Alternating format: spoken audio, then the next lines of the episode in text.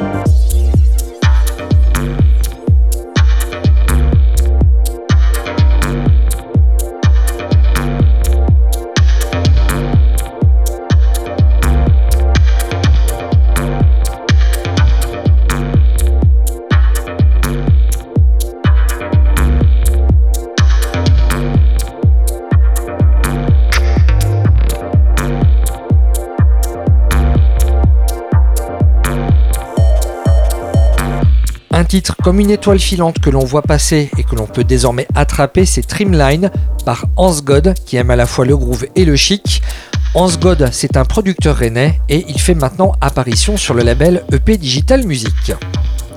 Pour la suite et pour toujours aller de l'avant sans jamais rien regretter, on enfile à présent ses pieds sur I Have Piano de l'italien Holland qui sont bons le groove et le cauchemar éveillé, celui dont on ne sort pas indemne ou dont on ne sort jamais parce que la vie est un songe, un songe auquel on n'a jamais songé, une preuve que l'imaginaire est en fait une réalité. Les nouveautés de la semaine, DJ Academy.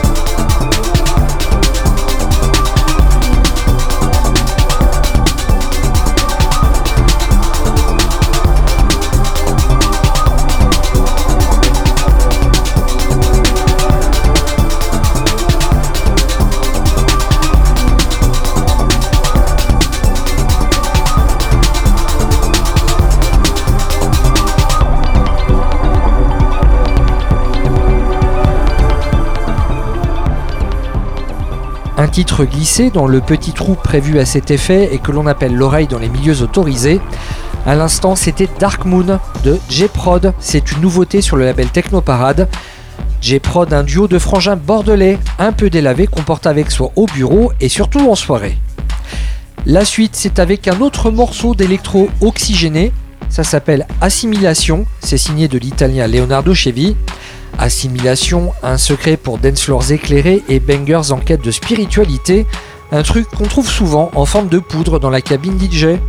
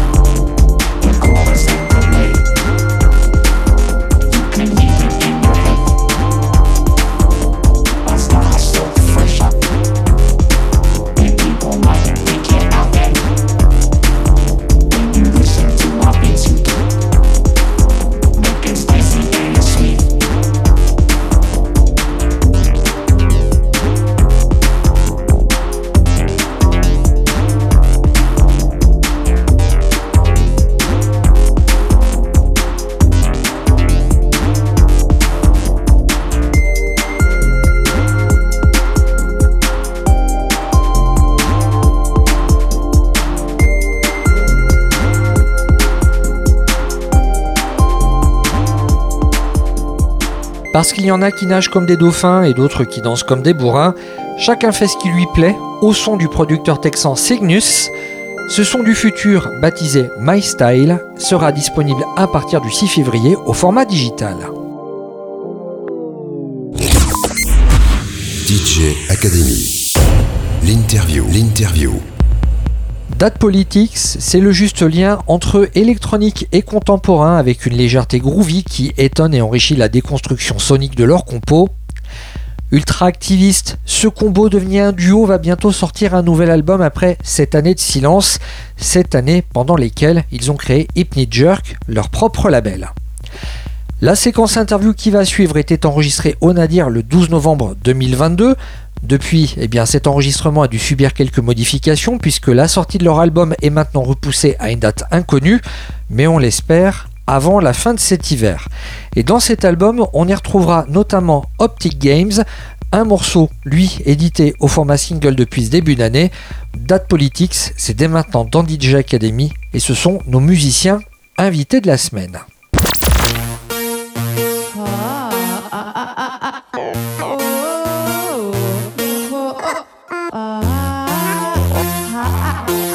啊不啊啊一下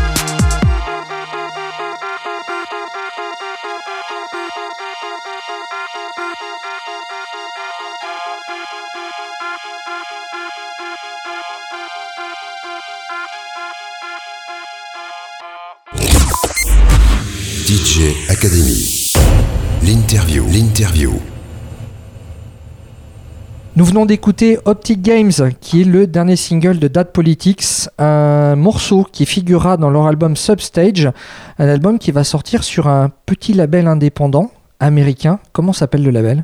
Le label s'appelle This Drive.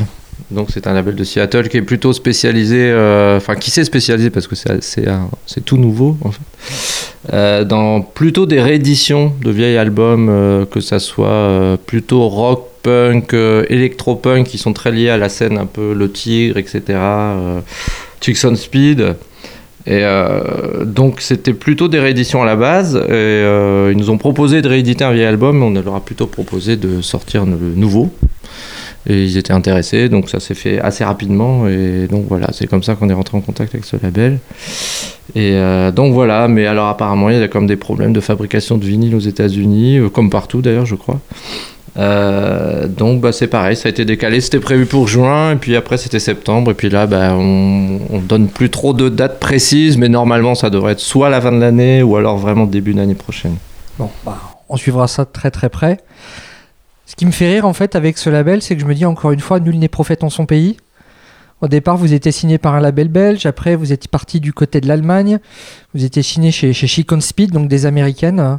C'est pas frustrant de ne pas trouver un écho en, en France? Euh, c'est pas vraiment frustrant puisqu'on trouve euh, des échos ailleurs. Donc, euh, effectivement, comme tu disais, on est sorti aussi euh, chez Fat Cat en Angleterre, chez Digital Narcisse au Japon, Tiger Beat 6 aux États-Unis. Donc, en gros, on a une famille un peu éclatée, élargie, mais qui convient bien aussi, qui nous convient bien parce que ça nous permet de tourner. Ça nous a permis de beaucoup tourner c'est vrai qu'après, il peut y avoir une frustration de ne pas forcément trouver facilement nos disques en France. Donc ça, c'est vrai que ça peut être un problème, notamment au niveau de la promotion et de la, reconnaissance sur place. Euh, c'est vrai que c'est un peu frustrant, un peu curieux, mais bon, c'est vrai qu'on depuis le début c'est comme ça et finalement là encore une fois de plus, le hasard fait que euh, voilà, on a un label américain. Euh. donc, mais oui, quelque part, je crois que c'est une pattern qui se reconduit à chaque fois. Donc voilà. Je vous ai préparé un blind test histoire de peut-être faire découvrir à ceux qui ne vous connaissent pas encore votre ADN musical.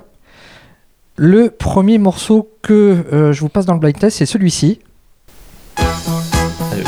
Jacques No Ce morceau, j'en ai retrouvé quelques bribes à travers euh, votre album. Je pense que Jacques No fait partie de votre, euh, de votre ADN du fait de son côté intemporel, rétro-futuriste et poétique. Vous vous reconnaissez là-dedans? Oui, je pense que effectivement, Jacques No, c'est euh, aussi la musique de notre enfance. Hein, euh. il a fait euh, la musique qui a été utilisée par des publicités qui ciblaient vraiment l'enfance. Donc voilà. Une célèbre poudre cacaotée. Exactement. et c'est vrai que ça, c'est ce, ce, côté mélodique, effectivement poétique et gai. Enfin, correspond bien, je pense, aussi à, à, notre, à nos points de vue musicaux. Puis c'était aussi une, sorte d'alliance de, punk et, de musique électronique et en même temps avec de la pop, avec euh, les tubes qu'il a fait aussi avec Lio, etc. qui ont beaucoup été diffusés et qui, qui étaient quand même, euh, surtout quand on écoute les paroles, c'était quand même aussi très curieux que ça soit de la musique aussi populaire à l'époque parce que c'était quand même assez dark. Euh, et avec des productions électroniques comme ça qui étaient parfois un peu, un peu un peu minimal et radical. Donc c'est euh, oui oui c'est clair que c'est une influence, ça c'est évidente. Deuxième morceau, et là je pense qu'elle va peut-être vous faire marrer.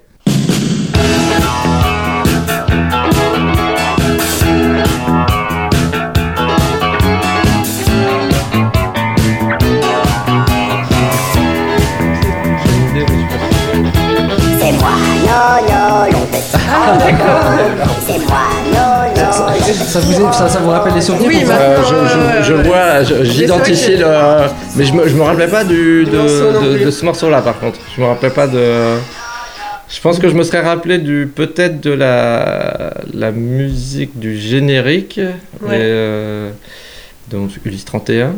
Euh, euh, oui, Ulysse 31. oui, oui, Ouais, alors ce, morceau, si je l'ai sélectionné, c'est parce que, euh, comme très souvent dans votre musique, j'y retrouve un certain côté générique de dessin animé. Euh, et, du coup, moi, ça me replonge en enfance. Et beaucoup de producteurs de musique électronique, maintenant, qui, qui ont passé la quarantaine, euh, me parlent d'influences comme Jean Chalopin. Ces musiques de dessin animé, vous pensez qu'elle ait aujourd'hui un impact dans votre manière de composer? De manière consciente ou, ou inconsciente? Je pense que c'est aussi peut-être. Euh, on parlait de punk tout à l'heure, une certaine forme de punk, c'est-à-dire on n'a pas de formation musicale, donc c'est vrai qu'on a toujours créé notre propre son à partir de mélodies, même si c'était mélangé à des noises électroniques. euh, Il y a quand même des mélodies et que sûrement les mélodies sont faites de façon un peu finalement un peu naïve et enfantine. euh. Et je pense que c'est ça qui fait la connexion avec ce genre de, de musique qui était fait des fois par des très bons musiciens euh, de, haute qualité, mais par contre qui devaient trouver euh, une sorte d'accroche pour des, publics euh, plus jeunes. Et, peut-être qu'il y a quelque chose à creuser avec ça. Après, j'ai pas, c'est une théorie comme une autre, mais je me dis peut-être que effectivement ça peut être lié à ça. Et c'est vrai qu'on a beaucoup, beaucoup de gens qui nous ont envoyé des vidéos de, petits enfants qui dansent sur nos morceaux. pourtant, des morceaux, des fois, qui sont quand même aussi assez, assez bruyants, assez noisy, mais parfois expérimentaux, mais euh, qui, qui met les enfants, même des très jeunes, en, en transe. Quoi. On a des vidéos japonaises, américaines, c'est- toujours drôle. Quoi. Donc, je- je- oui, il y a un truc avec ça. Alors, après, l'explication, vraiment, je pourrais pas détailler, mais Sans qu'on soit un divan et c'est la psychanalyse. voilà, ouais, c'est ça. Après, là, ça. Autre morceau, tout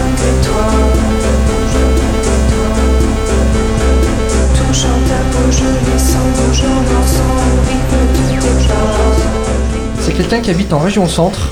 Ouais, Et, et, et je serais pas surpris que ce soit un de vos potes dans le civil. d'accord. Et son nom de scène, c'est Rubinsteiner. Ah, d'accord.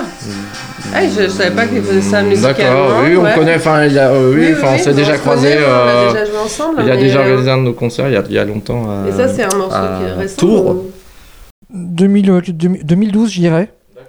Ouais. Ouais, parce que vous êtes de la même génération et euh, vous avez ce côté punk attitude qui évolue mais sans forcément se répéter. Et je me disais, bah, ma- ma- maintenant que vous avez quitté l'Allemagne pour Orléans euh, et que, et que habite à Tours, est-ce qu'un featuring aurait pu être dans les tuyaux euh? Bah écoute, On là, s'est, euh, on s'est s- pas beaucoup euh, ouais. depuis. euh, depuis euh, bah, je, pense qu'on avait joué à Tours. euh, c'était, c'était quoi? C'était 2000, euh, 2010 peut-être? 8, 9 euh, ou Je sais 10. Et on a, bah, au Pop Up, il a, on a Ah, au pop-up, il avait joué avant nous. Effectivement. mais euh, non, on n'avait pas de. il y a- Non. Il n'y a rien Non, qui non. était prévu euh, Non. pour l'instant, en tout cas. Eh ben, morceau suivant. Implants. Implants. I need implants. Implants. Implants. We need. JB Anak. Ah, c'est JB, d'accord. ouais. C'est JB, ça. Ouais. Mais ouais, mais je connais pas tous ces morceaux JB. C'est Bon. vrai que. Vous, avez avec, avec D-Damage en fait ce, ce point commun de faire du rock avec des machines, sauf que lui, ben, il utilise des guitares. Est-ce que les guitares électriques dans la musique de Date Politique sont envisagées C'est Euh, non, pas vraiment avec Dead Politics. On a un projet euh, parallèle où on utilise plus de de- d'instruments euh, voilà, électro-acoustiques. enfin, ouais. Yep. Et euh, voilà, donc on, a, où on utilise de la basse, on utilise aussi de la guitare. hein, pour, euh, voilà, plein de... Et, euh, mais pour Dead Politics, non. Pas, enfin, en tout cas, après, ça peut arriver avec le sampling, mais euh, pas, en tout cas pas sur scène. On avait, oui, on avait déjà un premier projet qui s'appelait Tonnerre quand on a commencé comme ça, effectivement, qui, où il y avait de la guitare, mais c'était quand même pas de la guitare euh, rock. euh, Vraiment, c'était vraiment plutôt joué sur les textures et les avec des moteurs, euh, etc. Donc il y avait une approche un peu plus expérimentale. Mais c'est vrai qu'il y avait des instruments acoustiques. Après, la guitare, on a l'équivalent parfois où moi j'aime bien manipuler la, distorsion, mais plutôt sur soit des synthés Casio ou des, des synthés tout court. Donc il y a, ce qui est sûr, c'est qu'il y a le rapport à la saturation et la distorsion qui est, qui est très présent. Après l'instrument guitare, on ne sait pas en jouer, donc euh, concrètement, C'est voilà. c'est un peu compliqué. Euh, donc c'est pour ça qu'on a toujours opté pour, euh, le- on a gardé la pédale de distorsion euh, qui habituellement sont sur les guitares pour les mettre sur des, des claviers quoi en fait. Et euh, JB, bah on se connaît depuis très longtemps. oui. On, a, on a plusieurs, euh, on avait pas mal d'amis en commun avec euh, Miguel de Kick 606, euh, Tiger Beat 6. Euh, D'ailleurs, c'est marrant parce que je suis en train de lire son, son roman en ce moment. du coup, euh, je sais pas si t'en Ça as. chien Ouais, c'est Ouais. ça. Donc c'est assez drôle parce que. Enfin bon, c'est. Ça rappelle quelques Ça souvenirs. rappelle pas mal de même souvenirs. si- même si c'est un roman. Oui, enfin, oui, pour le coup, c'était vraiment. euh, ça et, euh, oui, oui, on se connaît depuis longtemps avec, euh, avec JB et puis son frère qui est décédé il y a pas longtemps, et qui, qui était un grand fan de Dead Politics aussi, qui a écrit plusieurs, euh, plusieurs interviews de nous aussi. Et euh, donc voilà. Mais oui, non, mais je connais. Là, c'est sous le nom de Cobra ou? C'est c'est l'album euh, l'album posthume, enfin c'est le Ah, c'est Ah, c'est- c'est d'accord, le dernier qu'ils ont sorti. Ouais, c'est Brothers versus Brothers, Ah oui, et ok, le morceau ouais. s'appelle Implant, je crois que c'est le, c'est le morceau qui ouvre l'album. Ok. ok. On va remonter un petit peu dans le passé.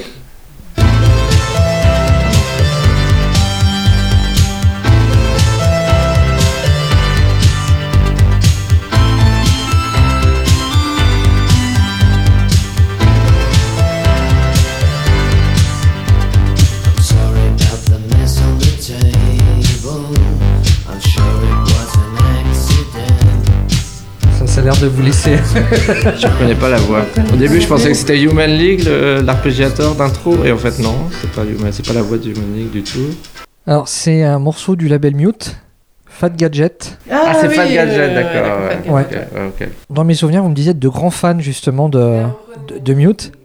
Du Non. coup, dans votre ADN, donc il y a également ce son New Wave et Oui, oui, Oui. oui, clairement, euh, clairement. En mute, oui, euh, c'est euh, surtout Silicon Things, etc. C'était, euh, enfin, au tout début, euh, c'était vraiment euh, ce côté, euh, voilà, pop et en même temps punk, euh, assez, assez méchant. C'était quelque chose qui nous a TVOD, etc.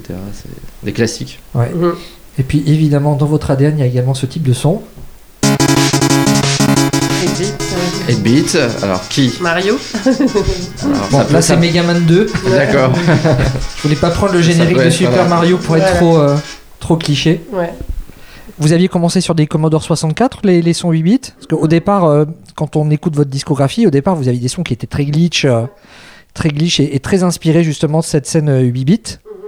Puis ça, vous l'avez gardé hein, tout au Mhm. long. euh. Mais en fait, ça venait d'un, nous, ça venait plutôt d'un, d'un logiciel euh, gratuit qu'on avait trouvé, euh, qu'on avait Non, après qu'on avait acheté. La, après, la version, mais la version pro. au quoi. début, oui, mais au début, au début, au Ouais, début, ouais. c'était. Et euh, donc qui, euh, qui, C'est- s'a- qui s'appelait euh, Sound Club. Sound Club, et donc qui était un logiciel allemand, je crois, et qui était donc créé à la base pour faire des musiques de jeux vidéo. Donc euh, c'est comme ça qu'on a créé Dead Politics. D'ailleurs, on avait, on était plusieurs à avoir le même logiciel, les ordinateurs qui n'étaient pas reliés entre eux, et euh, du coup, il y avait, euh, on pouvait intégrer nos propres sons. Ça- ça- ça- il y avait une sorte de multipiste comme ça où on pouvait int- intégrer nos propres, donc plutôt des sons traités, euh, des noise, etc. Et il y avait bien sûr toute Un une gamme de presets Hum, avec euh, des sons effectivement qui, pour euh, c'était quand même un vieux vieux logiciel. Donc il y avait il y avait tous ces sons de, de clavier de, de, de boîte à rythme etc qui sonnaient effectivement très 8 bit c'est comme ça qu'on a fait tous nos premiers albums uniquement avec ce logiciel là et donc qui, qui a créé ce mélange comme ça de sons 8 bit et de noise digitaux euh, euh, voilà. Donc ça vient de là en fait. Donc c'était pas vraiment les Commodore c'était pas euh, Ouais, et puis c'était un logiciel assez drôle parce que justement tu pouvais rentrer n'importe quel type de fichier dedans, c'est-à-dire que tu pouvais rentrer aussi des images et donc il transformait l'image en son.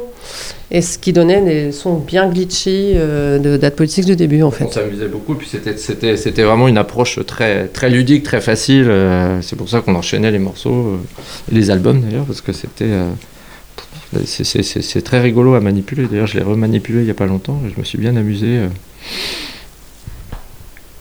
J'en ai fini pour ce questionnaire ADN et du blind test. On va s'écouter un de vos morceaux. Cosma Trauma, comme on parlait euh, de compositeurs de musique de film tout à l'heure, ben, là on est en plein dedans. Il s'appelle Date Politics. Ce sont nos invités cette semaine dans DJ Academy et on se retrouve avec eux tout de suite après. L'interview. DJ Academy.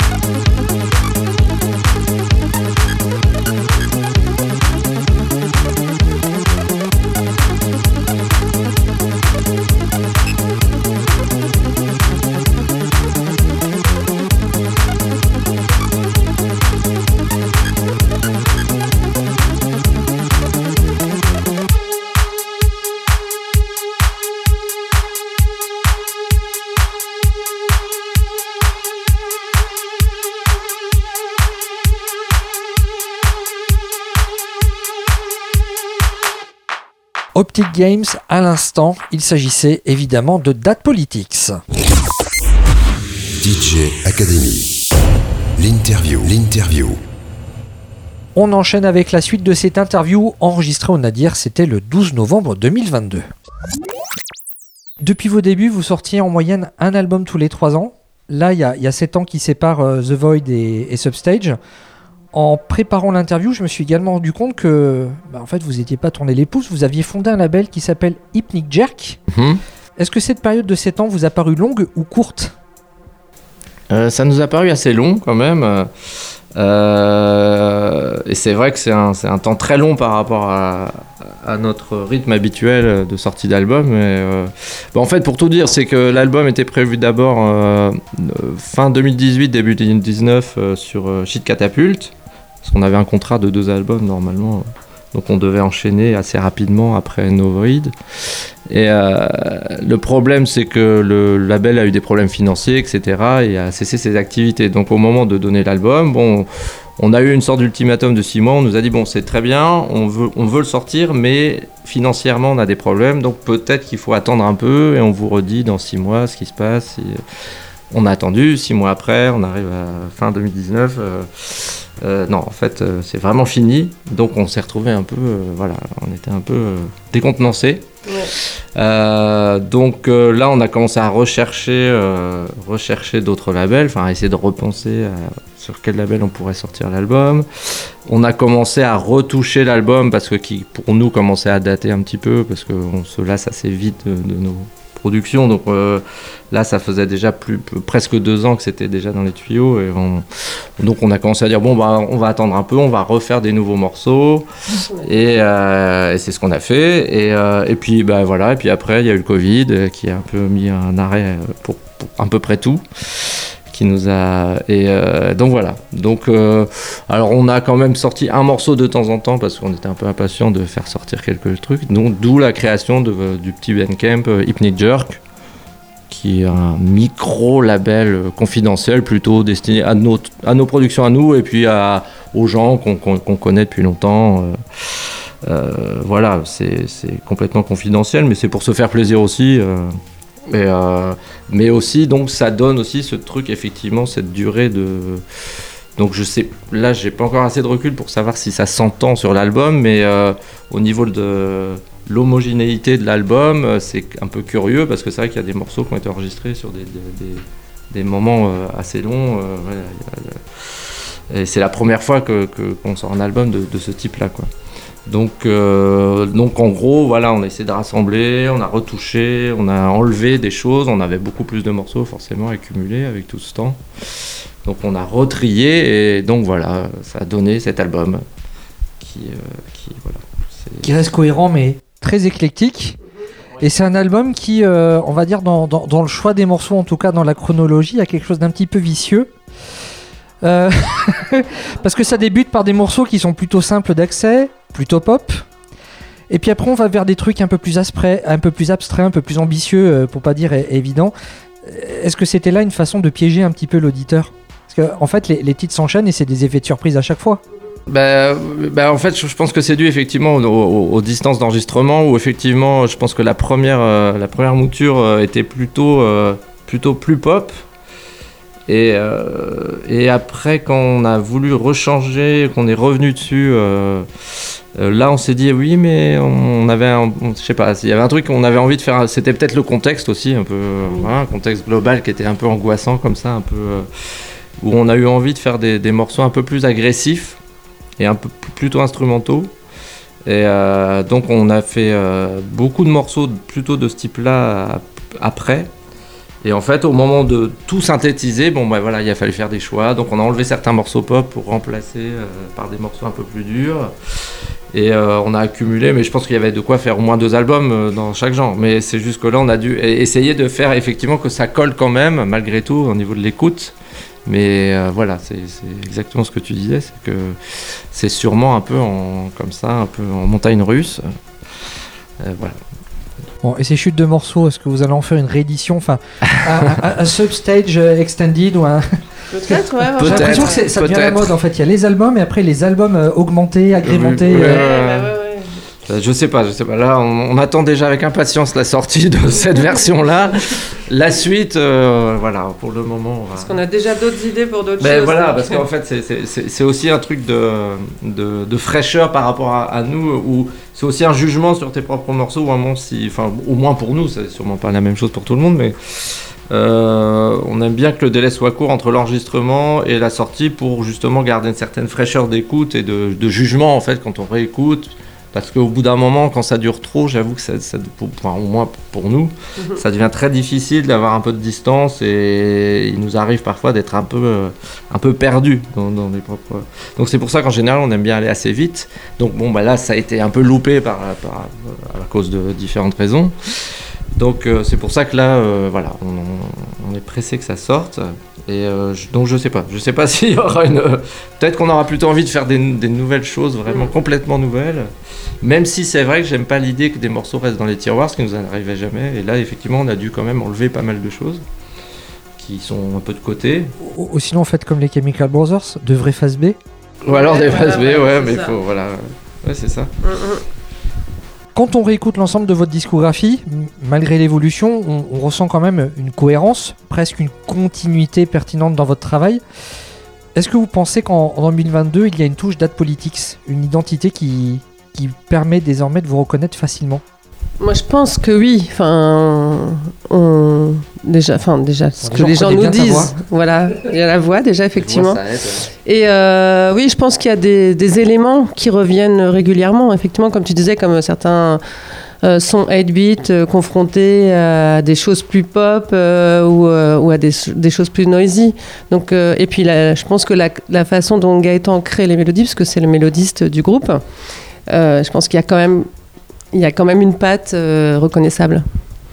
Bah ouais, je pense que c'est, euh, on l'a remarqué pour avoir essayé justement. Bon, depuis peu, on essaie de, on a créé un second projet euh, où on s'est dit, on, on, essaiera justement d'exploiter d'autres facettes de nos, notre culture musicale et de nos envies. Et on s'est rendu compte que c'est finalement, euh, même en voulant s'éloigner de, c'est très difficile en fait d'échapper à soi-même en fait, et qu'on retombe souvent sur le on part avec une idée de dire là on va faire quelque chose de différent, ça sonnera pas comme euh, par exemple date politique, ça sera différent, euh, même tout en étant cohérent, mais voilà. Et en fait, souvent on se rend compte qu'on doit lutter, mais vraiment lutter très très fort pour, euh, pour pas que ça ressemble à date politique, parce qu'en fait c'est vraiment des. On se rend compte que c'est des réflexes, euh, je sais pas, dans, dans les neurones. et Chasse le naturel, il revient au galop. non, mais c'est incroyable. hein. Et, euh, donc là, on, est, on, est, on est au tout début d'apprendre de sortir un peu de ces réflexes pour faire une musique un peu différente, qu'on aime bien aussi, mais souvent, au moment de la faire, il- tu retombes dans, les, dans des automatismes et des, des façons de faire. euh. donc, euh, en fait, c'est ce qui est le. c'est ce qui est le plus rapide en fait. Date politique, je pense, c'est ce qui est le plus rapide pour nous. Alors c'est pour, des raisons euh, cérébrales étranges. Hop, on va tomber ra- rapidement dans ce genre de, structure. C'est pour ça qu'on peut enregistrer très vite et faire des morceaux très rapidement. Et, euh, s'éloigner de ça, par contre, ça demande un gros, gros, gros travail en fait. Donc, là, on est en train de travailler énormément pour, euh, pour créer des musiques un peu plus, peut-être un peu plus calmes, un peu plus ambiantes, ou des musiques pour des synchros, etc.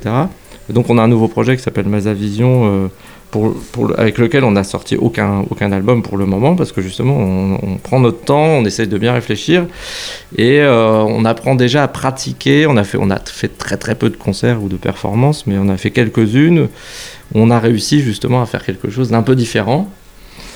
Et euh, donc voilà, donc on en est là. euh, mais donc je pense qu'effectivement, il y a, y, a, y, a, y a une identité, je pense, qui se dégage. Euh, Pour le meilleur et pour le pire, on va dire. Avant d'écouter la suite de l'interview des dates politiques enregistrée au Nadir à Bourges le 12 novembre 2022, on se fait une coupure musicale avec leur morceau Cheval Rouge. Il figurera dans leur album Substage qui sortira d'ici peu sur le label Disc Drive. L'interview. DJ Academy.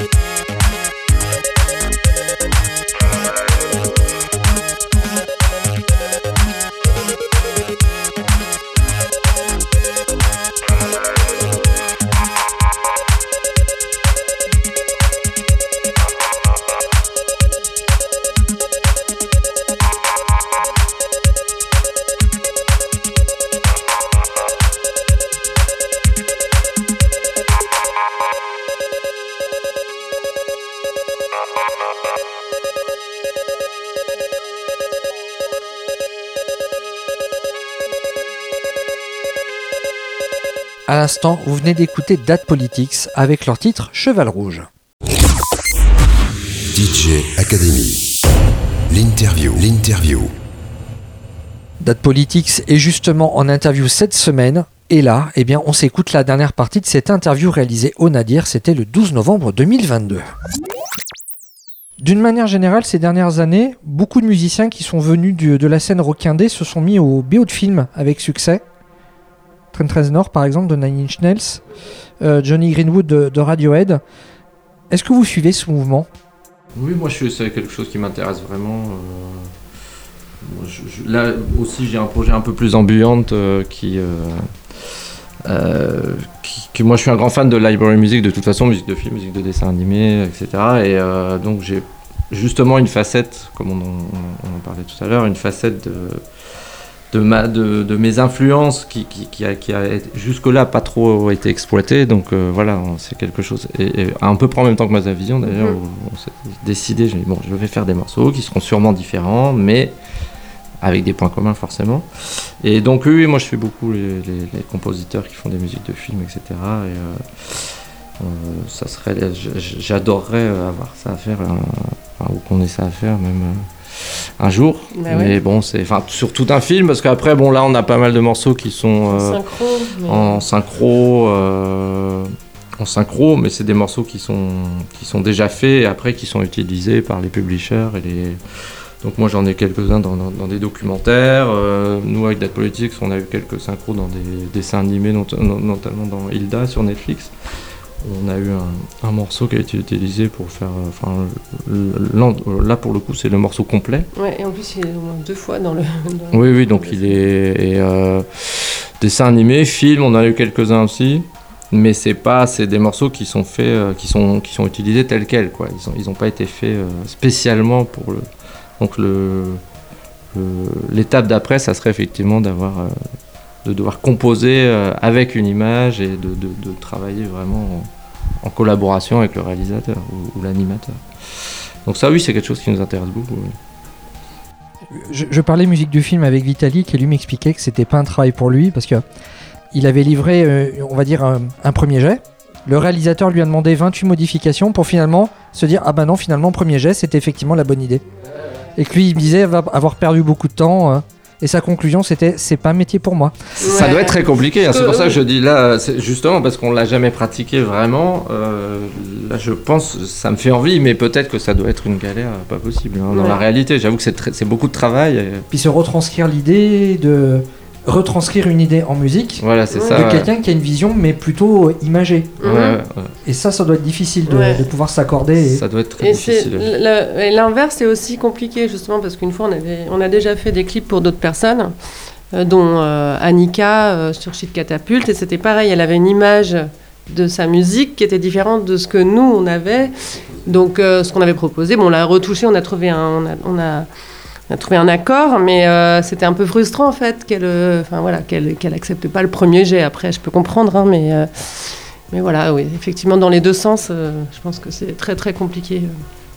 À moins, enfin, normalement, en même temps, si la personne te demande de faire la musique de son film, elle doit aussi connaître un peu ton, ton travail. Donc, Ouais. euh, Oui, mais de toute façon, même les- tous les compositeurs là, que, que tu citais tout à l'heure, euh, qui font des musiques de films, euh, sont complètement doivent de toute façon s'adapter à la vision du réalisateur. À chaque fois, c'est un travail particulier. hein, c'est pas en général, c'est Mhm. justement, c'est Ah bah ils ouais. acceptent justement de, de, de mettre leur ego de, de leader de groupe ou de, de- de- voilà de compositeur de groupe euh, de côté pour euh, se mettre au service de l'image et de, du Mhm. réalisateur forcément. Donc c'est ça qui peut, j'imagine, être un peu difficile, effectivement, sans compter les heures de travail pour rien, des fois. Ouais. particularité de votre duo, c'est d'exister depuis 1999.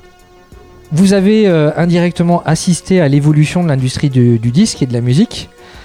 Hein, le- l'arrêt du vinyle, l'arrêt du CD, le retour du vinyle et maintenant l'arrivée des NFT.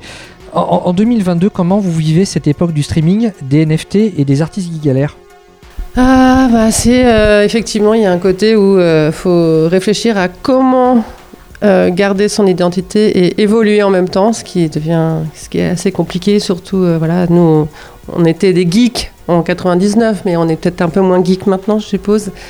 Euh, donc, euh, oui, c'est assez, euh, euh, compliqué, effectivement, de, gérer carrière et, euh, et euh, voilà, nouveaux médias, euh, etc.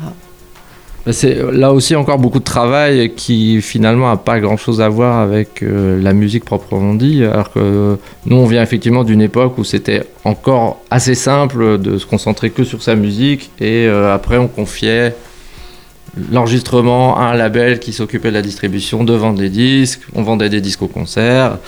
C'était très bien, c'était simple et euh, progressivement, effectivement, il faut devenir, euh, il faut devenir, à moins d'être une très très très très gros, euh, très grosse structure ou un gros nom, où là on peut avoir des attachés réseaux sociaux, des attachés de presse, des, des- de com, etc. C'est pas notre cas. Donc nous on a toujours fait tout nous-mêmes. Donc là ça aussi, c'est une partie des choses qu'il faut faire nous-mêmes. Et euh, c'est vrai qu'on se retrouve des fois dans des, dans des logiques de pensée et de, de communication qui, qui sont un peu, euh, qui nous paraissent un peu étrangères et complètement aliènes, même parfois, dans les, surtout par rapport aux réseaux sociaux, où ça devient des fois des trucs un peu. Il faut vraiment penser d'une certaine façon qui, quand on n'est pas habitué, quand on n'est pas né dedans, c'est vraiment. euh, c'est quand même assez particulier, mais alors au début, on était d'ailleurs assez réticents. J'avoue qu'on on y allait un peu à reculons. Mais bon, euh, progressivement, ouais, bon, alors voilà, même Instagram, ça fait que deux ans qu'on a un Instagram. hein. On a vraiment euh, traîné la, on avait, on a vraiment traîné le plus longtemps possible. Euh, mais bah là, voilà, c'est vrai que c'est compliqué parce que c'est un peu, c'est clairement un monde virtuel où ce qui va marcher sur ces réseaux-là veut, veut pas dire grand-chose par rapport à la réalité, etc. Et que c'est- cette balance-là qu'il faut bien appréhender et réussir à pas trop se laisser influencer justement par, ce qui se passe dans ce monde virtuel par rapport à la réalité. Faut, en ce qui nous concerne, on essaie de garder un, un œil dessus sans trop le prendre au sérieux, quoi, en fait, finalement, tu vois, ça. Parce que sinon, on perd, la base du truc qui est quand même la musique et, et ton intérêt euh, par rapport à certaines sonorités, à certaines compositions, à certains artistes. Et, et c'est ça qui est important. Et après, le reste, bon, bah, c'est vrai que c'est des façons de communiquer qui sont différentes. euh, qui sont parfois un peu, un peu, euh, un peu lourdes et un peu, un peu, euh, comment dire, euh, Chronophage. et chronophage aussi, surtout, et anxiogène parfois. Mais donc voilà, donc c'est à peu près le point qu'on ferait là-dessus. Après, c'est vrai que quand les gens qui ont le luxe d'avoir quelqu'un qui est spécialisé dans, dans- dans tous, tous ces réseaux et de, qui s'en occupe, et ça, ça doit être, ça doit être agréable, ça doit être agréable, j'avoue. Tout à l'heure, Claude, tu disais à, à vos débuts, euh, vous étiez estampillé geek. Moi, je pense que tout au long de vos carrières, on peut vous estampiller punk. Mais là, en 2022, moi, j'ai envie de, de- de vous estampiller les kamikazes parce que vous avez fondé un label et vous, vos musiques ne sont pas disponibles sur les plateformes de streaming. Je, je- je dis, c'est un choix qui est quand même assez étonnant. C'est pas vraiment, c'est pas vraiment parti pris. c'est- C'est-à-dire, c'est un peu ce qu'on disait tout à l'heure, c'est que ça, ça prend énormément de temps et c'est vraiment une logique. euh, euh, donc nous, euh, franchement, le Bandcamp, c'était vraiment ce truc d'immédiateté ou, même à, la limite une plateforme euh, comme SoundCloud, par exemple, qu'on utilise, et pareil qu'on utilise un peu moins maintenant, mais où il y a ce truc de pouvoir partager très vite très vite euh, ce que tu, tu composes en studio. C'est vrai que ça, c'est assez agréable et d'avoir justement des, des- des- des avis, des critiques et des réactions rapidement. Donc ça, c'est plutôt le bon côté des choses. Après, euh, selon les moyens qu'on veut y mettre et l'argent, parce que ça coûte quand même de l'argent pour avoir une grosse diffusion sur ces, sur ces réseaux, ou même Bandcamp, etc., c'est pas, c'est pas gratuit. Euh, bon bah là c'est voilà c'est un investissement effectivement dans, la diffusion de la musique. Alors ça serait que la nôtre mais là comme nous on a décidé aussi des fois de mettre des morceaux d'autres gens qu'on aime bien et qui voilà de, de garder un peu cette famille qu'on a eue depuis le début parce qu'on a quand même commencé avec un vrai label physique avec des vinyles des CD etc qui a pas duré très longtemps qui s'appelait Skip et euh, dans lequel on a eu je sais plus euh, quelques références mais qui, une dizaine peut-être de références. Euh, euh, donc en format CD ou vinyle et avec des artistes étrangers avec qui on, on collaborait à l'époque. Et la différence, c'est que c'était, euh, bah, ça, se, ça se vendait très vite, ça se vendait bien, donc c'était assez, c'était assez, euh, c'était, assez, ouais, assez satisfaisant. Même si effectivement, ça, à un moment donné, on a été bloqué sur justement ce, ce même choix de dire soit Euh, là, le, boulot pour le label est fait de façon. Ça marche, mais ça pourrait être mieux. Donc, soit maintenant on se professionnalise dans l'édition musicale et la distribution de disques, mais ça veut dire. euh, ça veut dire beaucoup de temps, ça veut dire soit employer des gens, ça veut dire euh, etc. Et là, on pourrait se développer, ou alors se consacrer au groupe. Et, et donc, on a choisi le groupe. À un moment donné, on a dû choisir. On a dit là, ça prend trop de temps. Euh, donc voilà. Et alors là, ça paraît facile comme ça parce que c'est vrai qu'il n'y a pas besoin. C'est en, digital, donc on pourrait dire ah c'est pas le même boulot, mais finalement, euh, ça demande quand même du temps, comme on disait tout à l'heure, et du temps et puis des moyens aussi si on veut que ça soit bien fait. Donc euh, donc là, on a trouvé un compromis, c'est-à-dire qu'on on le met quand même disponible, mais c'est vrai qu'il n'y a pas il y a pas de promotion, il y a pas de c'est- faut vraiment aller chercher.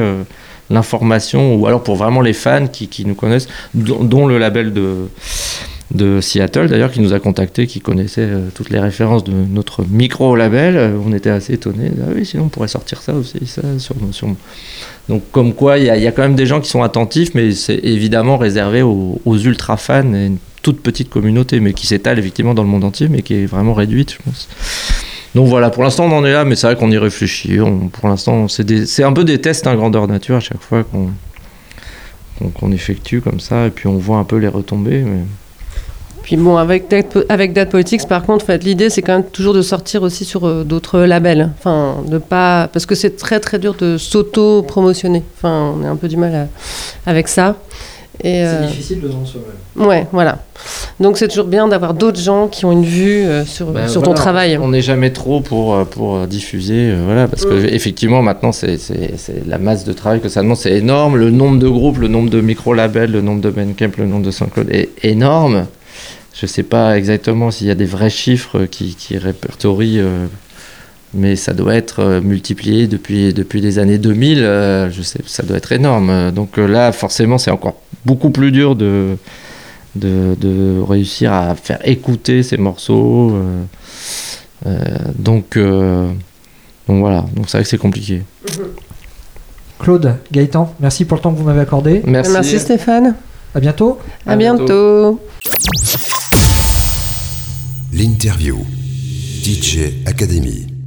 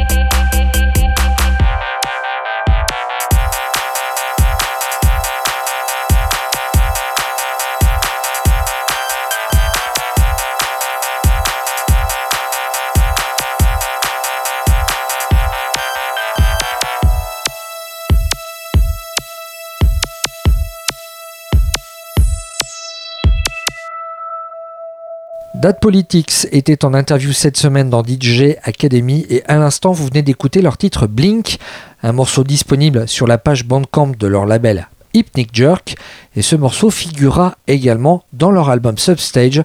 Ça sortira d'ici la fin de l'hiver, on l'espère, sur le label américain This Drive. DJ Academy.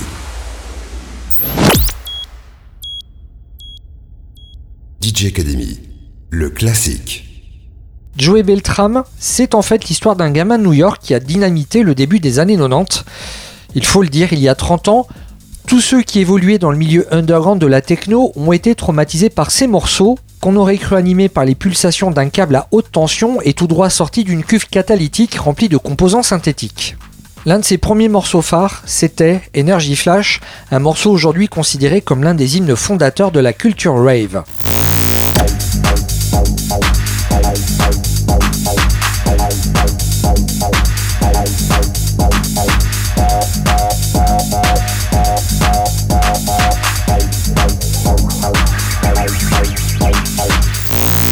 À l'époque, ce son c'était un monstre, une nouvelle mutation, plus dure et plus puissante de cette musique prisée par les têtes brûlées de l'international techno, des quartiers périphériques de New York aux rues de la Love Parade à Berlin et bien au-delà. Toujours actif à ce jour, Joey Beltram est considéré comme un producteur légendaire, l'un des pionniers des genres house et techno, et il a produit pour les plus grands labels du domaine comme Trésor, Novamute, Warp ou encore RNS Records. Là, on va remonter dans le passé. En 1994, il y a presque 30 ans, là, Joey Beltram collaborait avec le label Permanent Records. Permanent Records, une structure confidentielle qui n'a édité que 16 vinyles dans la première partie des années 90. Autant dire que si vous trouvez une de ces plaques, elle est collector. Avant d'éteindre les réverbères et de faire taire tous ces cerbères, notre dernière révérence pour se sentir plus léger avant de toucher son oreiller, c'est donc Construction par Joey Beltram. Construction, histoire de sentir son cœur chavirer et après ses dodos, en rêvant bien sûr de musique électro. DJ Academy. Le classique.